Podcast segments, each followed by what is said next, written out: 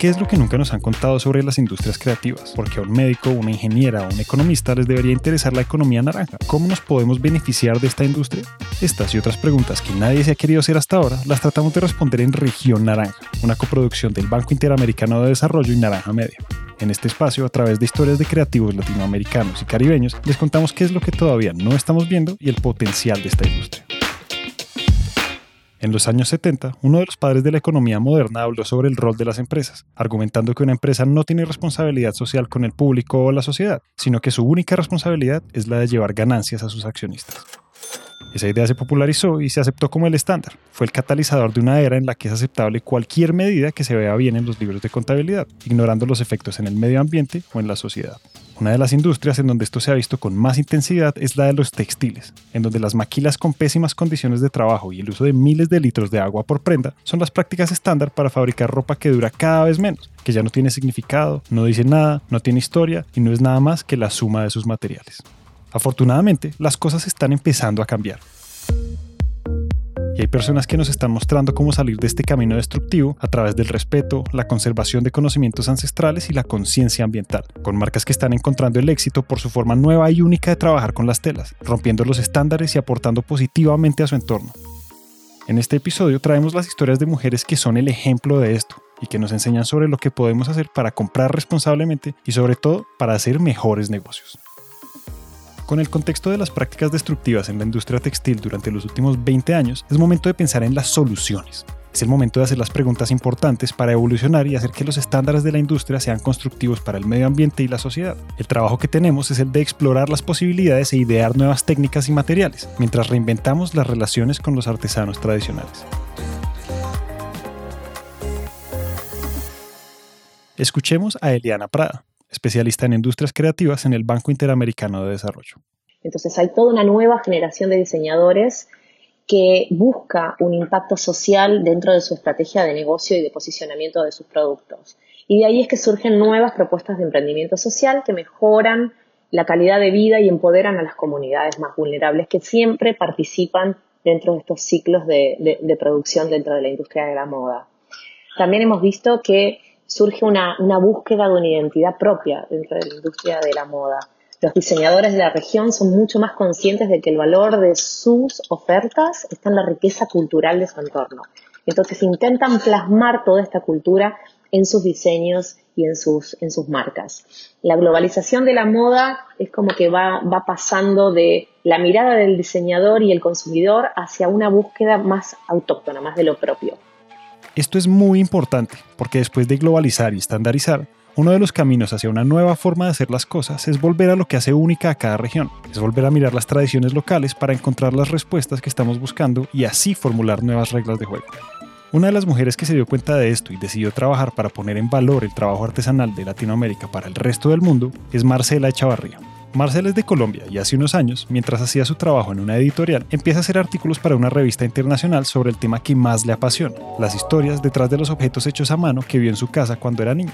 Haciendo estos artículos, Marcela recorre muchas partes de Colombia y empieza a mostrarle al mundo los materiales, las técnicas y las artesanías que estaban fuera del radar, hechas por personas que no buscaban fama o reconocimiento, sino que le estaban poniendo el alma a todo lo que hacían con sus manos. Y en eso me llegó un premio de la UNESCO por el fomento de la artesanía. Yo ni siquiera sabía que era la UNESCO, ni estaba haciendo nada por ninguna artesanía, ni nada. Yo estaba contando historias que me interesaban y que pensaba que eran importantes de difundir y ya. Entonces, cuando fui a recibir ese premio, eh, me enteré que el premio venía con que la UNESCO daba como un, como un, era como un grant que me daban para yo seguir haciendo mi trabajo y todo esto. Y, em, pero no me, como que no me pedían nada a cambio. Entonces yo llamé a la UNESCO París y les dije, pero déjenme hacer algo a cambio de esto que me están, que me están diciendo, ¿por qué no hacemos un curso que se llame 5 by 5, 5, por 5, 5 países y 5 artesanos de cada país y 5 diseñadores de cada país? Entonces, bueno, hablé con ellos y les encantó la idea de hacerlo con el tema de la filigrana en Perú, en Catacaos, que es muy conocido por la filigrana. La filigrana a mí siempre me ha interesado mucho porque es una técnica árabe que llegó a España, que en cada país de América Latina tiene una expresión diferente. Bueno, me fascina. Y en realidad la, filigrana es un tejido, simplemente es un tejido hecho con metales. Bueno, entonces me fui para, para Catacaos eh, a, hacer este, dar este curso. Bueno, fue una cosa así, pero fuera de control, porque ellos llegaron con la mentalidad de que voy a un curso de la UNESCO, me van a dar un diploma, lo pongo en mi casa y llegaron todos con los catálogos esos de la joyería italiana de los 80 con la idea de que iban a copiar lo que un catálogo tenía. Y yo recogí todos esos catálogos en una bolsa de basura y les dije, nada, se me van y vamos a ver dónde estamos. Mucha de esta gente ni siquiera había viajado nunca, etc. Y al otro día llegaron con mil historias, ya se habían formado grupos de entre ellos. Entonces contando, por ejemplo, que en Catacaos nunca llueve, que los techos son eh, eh, flat, que está el perro peruano que no tiene pelo, que toman algarrobina. Entonces yo le dije, ok, todo esto que me están contando, ahora lo vamos a transformar en un objeto. Entonces salieron cosas como que totalmente, realmente nuevas, sorprendentes y todo esto. Y de ahí salió pues toda una metodología de diseño, pues que no es nada más que tangibilizar las historias locales en productos. En una perspectiva más amplia, la idea de materializar historias ha sido el eje central de la expresión artística desde hace milenios. Los atuendos, las herramientas, los muebles y todos los objetos que utilizan las comunidades originarias son eso, objetos con significado que transmiten un relato o una emoción. Y ahí es donde está el valor. Entonces ahí yo vi todos estos productos y dije, wow, qué tristeza como perder todo este trabajo, toda esta gente se va a ir a su casa, va a poner su diploma y, qué pasó, o sea, no, no van a vender más, no va a cambiar su vida, nada. Esta era la época todavía del BlackBerry y de, que uno tenía que ir al, Internet Café y meterse y, y el Internet Café es súper sucio y bueno, entonces yo dije voy a escribir como marcas que me gustaban. Entendamos que eso en los 90, esas marcas ya ni siquiera existen. Bueno, Donna Karan, Ralph Lauren, Calvin Klein, las marcas que yo decía, yo decía, pero esta gente, ¿por qué está haciendo cosas súper repetitivas, súper aburridas? Me encantaría como decirles que hay otra manera de hacer las cosas. Entonces, nada, me metí info arroba donnacaran.com, escribí, ta, ta, ta con el cuento, así tal cual lo que te estoy contando. Yo soy de Colombia, hago esto, me interesa esto, creo que ustedes podrían beneficiarse de esto, así. Me contestaron de Donna Karen Company y me dicen, ah, sounds really interesting. When can you be in New York? Y yo pues que un poco medio irresponsable dije, pues nada, el próximo miércoles. Bienvenidos a la ciudad de Nueva York. Por su seguridad y atención a las reglamentaciones, debe permanecer llegué a tal cual, o sea, como la típica con las muestras en la maleta, y llegué y la que me recibió pues era una, una chica intern que yo creo que ella pensaba que yo venía de Columbia University o algo así, porque yo, yo la vi como muy desorientada y le digo, pero eh, espera un segundo, yo no, yo vengo de Colombia, país, avión, siete horas. Entonces me dice, no, pero y yo le dije, no, yo vengo a hablar con Donna Karen y me dice, no, no, pero o sea, no, yo no la conozco, es imposible. Y le dije, mira, tú tranquila, yo me voy a quedar aquí sentada hasta que ella llegue. Donna Karan es una diseñadora de Estados Unidos, famosa por la marca de su propio nombre y por DK New York, que tienen ropa, accesorios y perfume desde 1985. Ella es un personaje central en la escena de la alta costura del momento. Yo no entendí qué pasó o cómo ocurrió la cosa. Por ahí a la hora y media entró Donna Karan, así como es ella, como una oh, nunca me, no me dijeron que tú venías. Y yo, pero ¿cómo? Si todo el mundo sabía, porque yo ya a ese punto estaba como, bueno, ya que, ya que podemos hacer. Le empecé a mostrar lo que traía, las muestras, no sé qué, me dice, esto me fascina, vámonos ya para mi casa, yo voy a lanzar tu marca, ¿qué es esta maravilla? No sé qué, yo pensando, marca, o sea, madres, ¿qué hago? ¿Qué es esto? ¿Cómo así? Y yo todo, sí, claro, no, sí, sí, yo tengo una marca, claro, claro, por supuesto, claro que sí. Y bueno, se acabó esa reunión, llegué yo a Colombia y, y, bueno, le conté a mi familia y me dice, pero ¿y dónde está tu contrato? Y no sé qué, yo dije, contrato, ni idea. Donna Karen me había dicho, háblate con Kevin Saliers, que él organiza todo. Yo tenía solamente ese nombre. Entonces yo llegué, lo llamé y le dije, mira, si alguien cree en la palabra, pues eh, yo creo en la palabra y Donna me dijo que hablara contigo y empezamos, bueno, a montar todo el concepto de lo que se llamó Sur Evolution, que fue la primera empresa que yo tuve de todo este tema. Y yo pensaba que yo, pues yo vivía en Bogotá, yo pensaba que yo llegaba, iba, hacía mi, hacía mi evento y me regresaba. Cuando un día Donna Karen me dijo, pero tú qué crees? O sea, vender no es venir y traer todas estas cosas. O sea, entendamos que este no era el momento como ahora que todo es artesanía y tal. Este era un momento en que un canasto macú del Amazonas era la cosa más exótica y más, mm, o sea, rara y más eh, además, me mezclado eso con esas boutiques súper lujosas de Madison Avenue, o sea, el contraste de verdad era bastante dramático. Entonces ella me dijo, no, tú te vas a quedar a vivir en Nueva York. Yo me quedo a vivir en Nueva York, no pasa nada, listo, yo me quedo y me mudé a Nueva York y viví en Nueva York 15 años.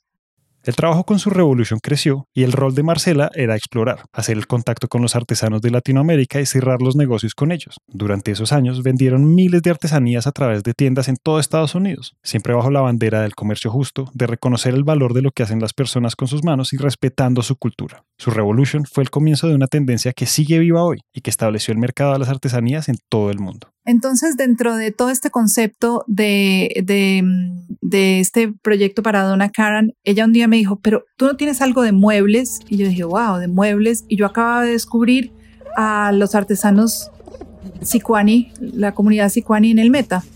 Esto era una época muy, muy peligrosa en Colombia, muy complicado de ir. Bueno, yo agarré bus y me fui para allá. Y yo me iba a pasar un tiempo con ellos y para ir a otras comunidades vecinas y comprarles algunos bancos rituales ceremoniales.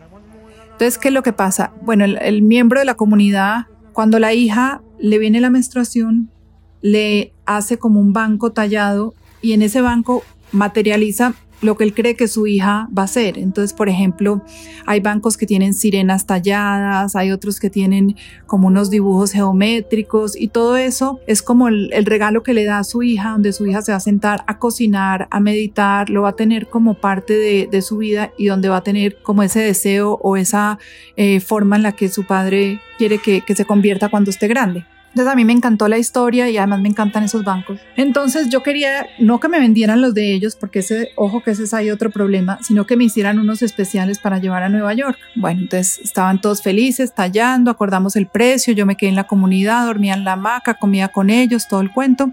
Y un día me dice, pero ¿Y, usted por, para qué necesita tanto banco? ¿Para qué necesita tanta silla? Yo les conté, no, pues porque es para una diseñadora en Nueva York. Entonces, bueno, ahí estuvimos hablando todo el tema de que es una diseñadora, pero no como así, si nosotros también somos diseñadores, o sea, que es, lo que esto tiene de, interesante. Y claro, es la glorificación de todo el tema de que en la cadena de valor siempre el diseñador es como el que se lleva todas las cosas, pero esto me decía, y venía una señora y me decía, pero yo también soy diseñadora, pero este vestido lo hice yo y así. Entonces, un día le estaba contando esta anécdota a, a una escritora de Departures Magazine y me dice, ay, Claro, they don't have chairs in New York. O sea, hay, hay tantas sillas, hay tantas cosas en Nueva York que, que no hay nada. Entonces era como explicarle a este, a este señor, eh, o sea, de la comunidad sicuani, cómo es posible que alguien tenga tantas sillas que la silla que quiera sea esa silla hecha por él, porque todas sus sillas no dicen nada. Entonces el, el artículo se llamó They don't have chairs in New York. Las sillas de Nueva York frente a los bancos Sicuani muestran una situación mucho más grande, y es que todos tenemos casas llenas de objetos y armarios llenos de ropa, pero muy pocas tienen significado. Probablemente no sabemos nada sobre las personas que las fabricaron, sobre los lugares de donde vienen o sobre la huella de su producción. Y ese es uno de los pasos más importantes hacia el consumo responsable. Hoy en día es muy sencillo buscar las empresas que hacen su trabajo de las formas más limpias o que tienen las certificaciones de impacto positivo. Yo sé que no todos nos vamos a comprar un banco artesanal Sicuani hecho con técnicas milenarias, pero sí podemos tener productos que mueven la aguja hacia algo más allá y que son el granito de arena en causas constructivas. Volvemos con Eliana Prada. Te voy a compartir algunas empresas que son un ejemplo a nivel mundial de lo que es hoy en día la moda sostenible. Eh, un caso que a mí me encantó cuando lo conocí fue el de la diseñadora Carmen Hijosa, una española que desarrolló Piñatex, ¿sí? fue el primer sustituto del cuero a base de fibra de piñas. Su empresa, Ananas Anam, produce, eh, comercializa hoy en día zapatos, carteras, muebles forrados y abrigos hechos a partir de la fibra natural de la piña. Y obviamente que este material es muchísimo más amigable con el medio ambiente y mucho más resistente incluso que el cuero animal. Por ejemplo, el trabajo de la colombiana Natalia Dartel, la creadora de Hilo Sagrado en Colombia, y lo que hace Natalia es trabajar con mujeres artesanas de La Guajira en Colombia para desarrollar productos que reflejan su cultura y al mismo tiempo lograr que estos diseñadores locales lleguen a empresas internacionales como por ejemplo Anthropology o Misu. Otro ejemplo muy interesante es lo que ha estado haciendo desde el año 2016 Adidas con Partly. eh, ellos están lanzando unas zapatillas que se llaman Adidas Harley, fabricadas con basura marina. Em, más o menos lo que, lo que, lo que ellos hacen es, eh, por cada par de zapatillas Adidas que, las, que, realizan con desechos marinos, usan alrededor de 11 botellas de plástico e incorporan plástico reciclado en los cordones del zapato, en las correas del talón, en el forro del talón y en las fundas del, del, del calcetín. Este tipo de ejemplos muestran ese significado que podemos buscar en los productos que compramos o el que podemos darle a los que fabricamos en nuestros negocios. ¿Qué pasa si mis tenis de correr aportan a limpiar el océano y si los zapatos con los que voy al trabajo son de piña en vez de cuero? ¿Qué pasa si apoyamos los negocios locales que aportan al bienestar de nuestra región? Ese tipo de preguntas son las que llevan al cambio, pero solo si todos empezamos a hacerlas.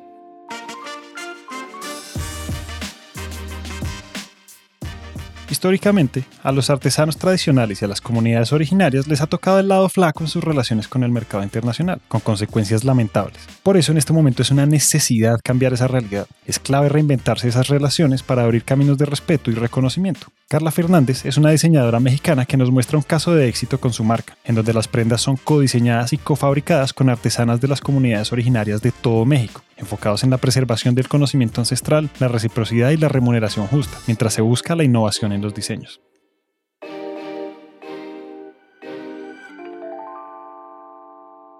Toda esta labor se hace bajo la guía del Manifiesto de la Moda en Resistencia, en donde Carla expresa los principios que se viven en la producción de los textiles y en las relaciones con los artesanos todos los días.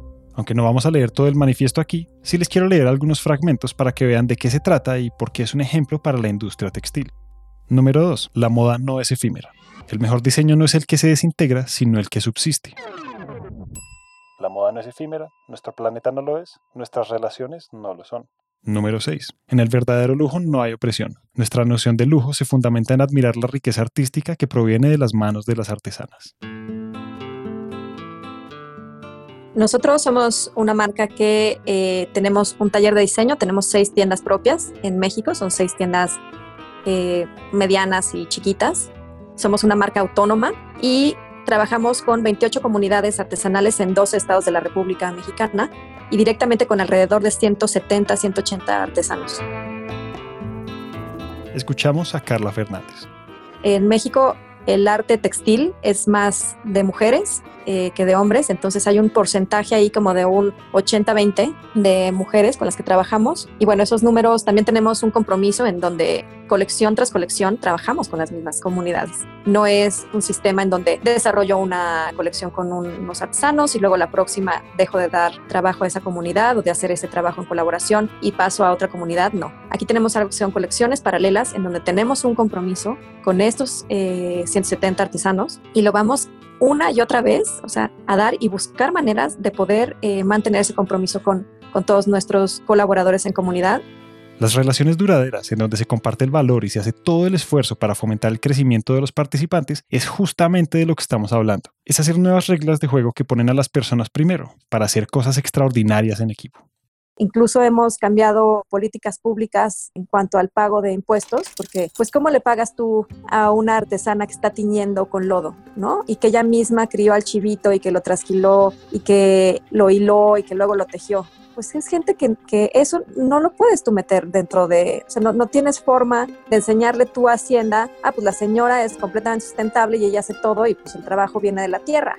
Entonces, hemos cambiado políticas públicas para que nosotros podamos demostrar que estamos trabajando con esta artesana y a mí no me salga más barato traer seda de Italia, sino que sea igual de competitivo. Es una cuestión de tiempo, pero entendiendo que hay otras formas de hacer las cosas, entendiendo que hay otro sistema de la moda que es posible, entendiendo que cuando se hacen bien las cosas con amor y cuando conoces a la gente con la que estás trabajando también funciona, Cambiar una política de impuestos para reconocer el trabajo de alguien que trabaja la tierra de forma independiente es llevar los principios internos de la empresa hasta un cambio tangible en las reglas del mercado. Esos son los pasos que van haciendo la diferencia y que van moviendo las cosas hacia adelante.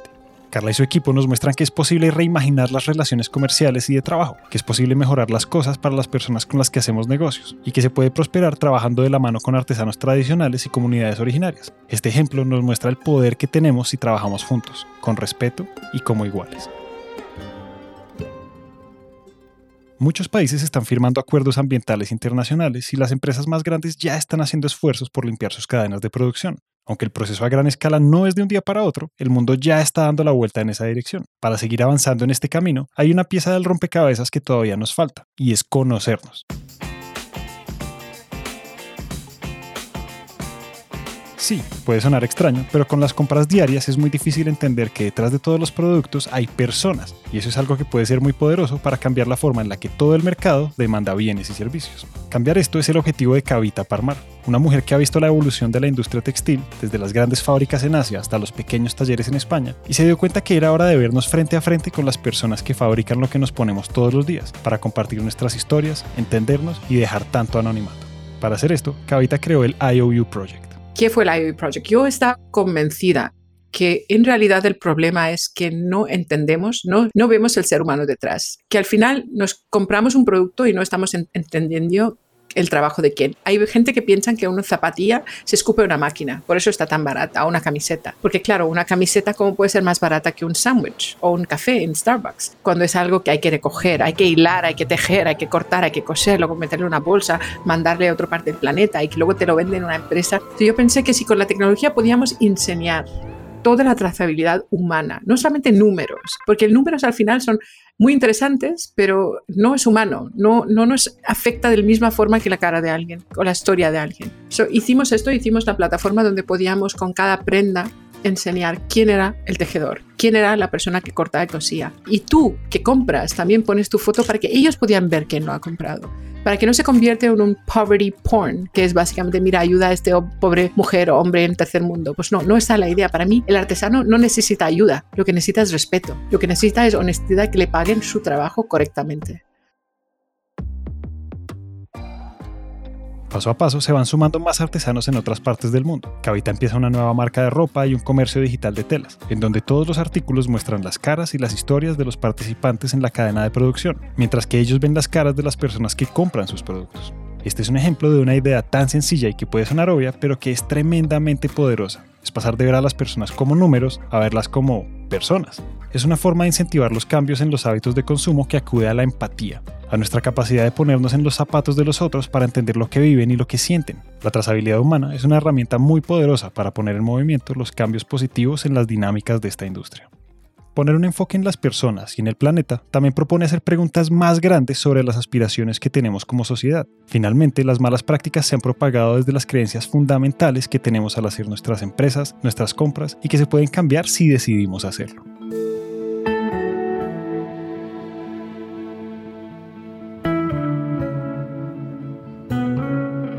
De pronto no es necesario que todo sea escalable y producido en masa. De pronto podemos sumarnos a los cambios positivos con las compras de todos los días si les damos un significado más grande. De pronto el camino hacia un futuro de bienestar para todos es volver a humanizar la industria. De pronto, el éxito es hacer negocios rentables, en donde hay compensación justa, cooperación, respeto y un reconocimiento pleno de las personas que hacen parte de los procesos.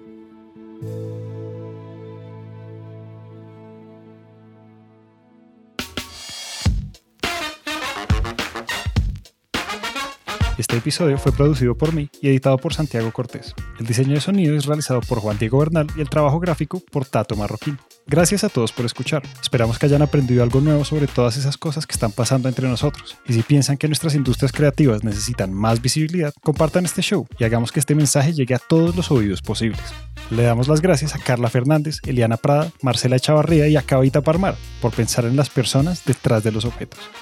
Región Naranja es una coproducción entre el Banco Interamericano de Desarrollo y Naranja Media.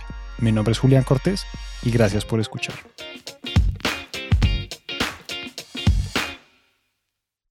Una coproducción del Banco Interamericano de Desarrollo y Naranja Media. Media.